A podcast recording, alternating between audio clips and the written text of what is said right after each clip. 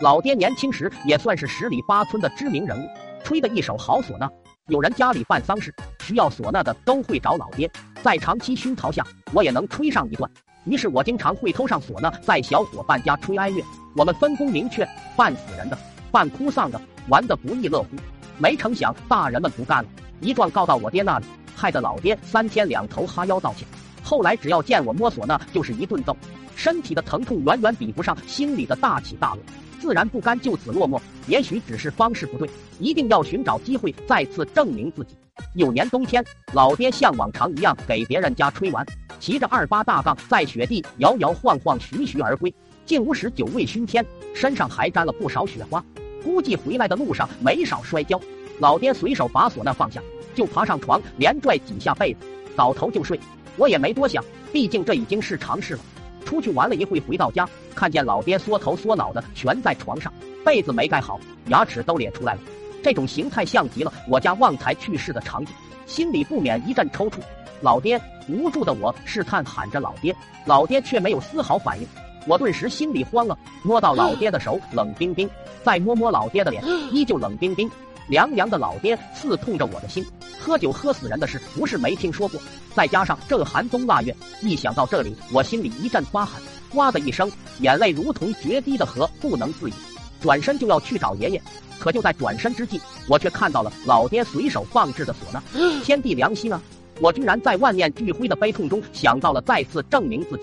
看着床上凉凉的老爹，再看看桌上的唢呐，痛定思痛，我终于还是下定了决心，痛哭着走到老爹身边，扯着被子。把老爹从头到尾盖得严严实实，再拿起唢呐，一时间我颤抖的吹着，情绪难以自已。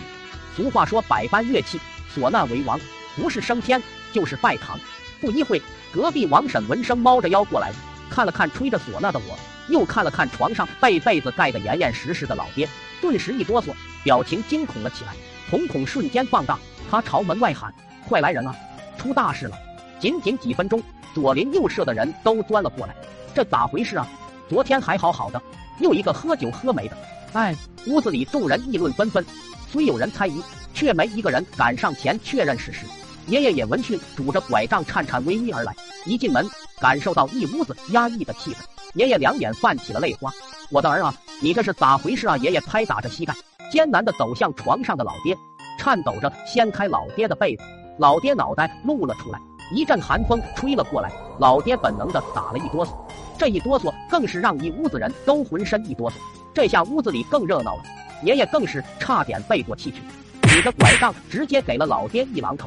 哎呀，卧槽，谁呀？老爹惊醒，捂着额头。老爹这一醒，屋子里更是吓得乱套。我依稀记着，隔壁的老王当时就把门边的铁锹转在手里，准备随时迎敌。我爷也是惊得退了几步。要说最懵逼的，当属老爹，半醒半醉，嘴里含糊不清的嘟囔着：“哪个孙子打老子？”爷爷听后紧张感慢慢消散，愤怒值蹭蹭往上升，一条拐杖舞成了烽火轮。谁是孙子？谁是老子？要说这爷爷打老爹的招式和老爹打我的招式，那真是如出一辙，是亲生的没差了。没过多久就过年了，我依稀还记得那年的团圆饭是老妈端到床边喂我吃的。